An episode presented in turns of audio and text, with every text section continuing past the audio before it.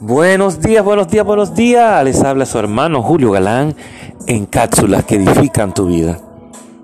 Nuestra base bíblica de hoy está en el libro de Éxodo 3 del 1 al 12. Repito de nuevo, Éxodo 3 del 1 al 12. El tema de hoy, el llamado de Dios es irrefutable.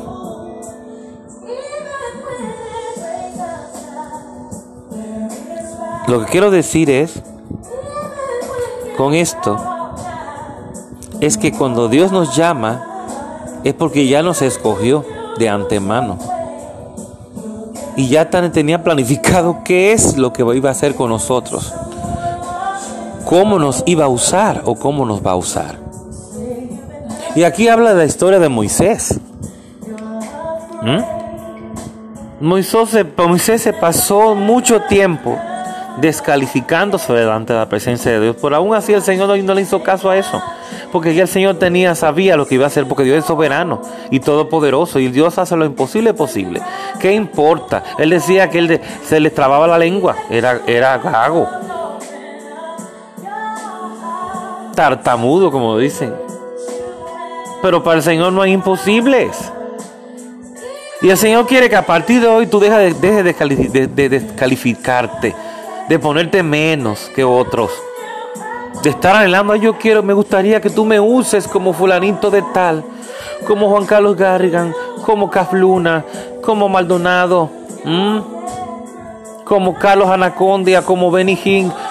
No, Dios te va a usar como Él quiera usarte, no como otros. A ellos, ese grupo de siervos y ministros que te he mencionado aquí, Dios los llamó, los escogió también como lo está haciendo contigo, como lo hizo contigo.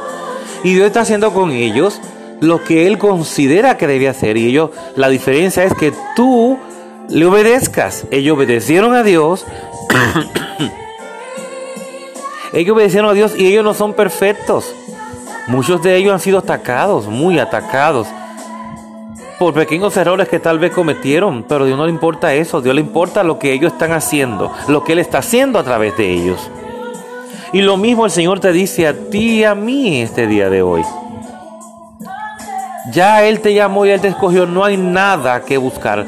Dios no va a tomar en cuenta tus debilidades, no va a tomar en cuenta, no que Él tiene tal cosa, que le hace falta tal cosa, no.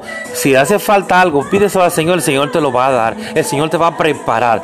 Además, ninguna de esas personas que te he mencionado, esos ministros y siervos de Dios, ni aún los que están en la palabra, Dios lo, lo, mandó a la batalla, lo mandó al ministerio sin prepararlos primero. Dios nunca te va a enviar eh, a ningún lado sin prepararte, sin que estés debidamente preparado para lo que vas a enfrentar.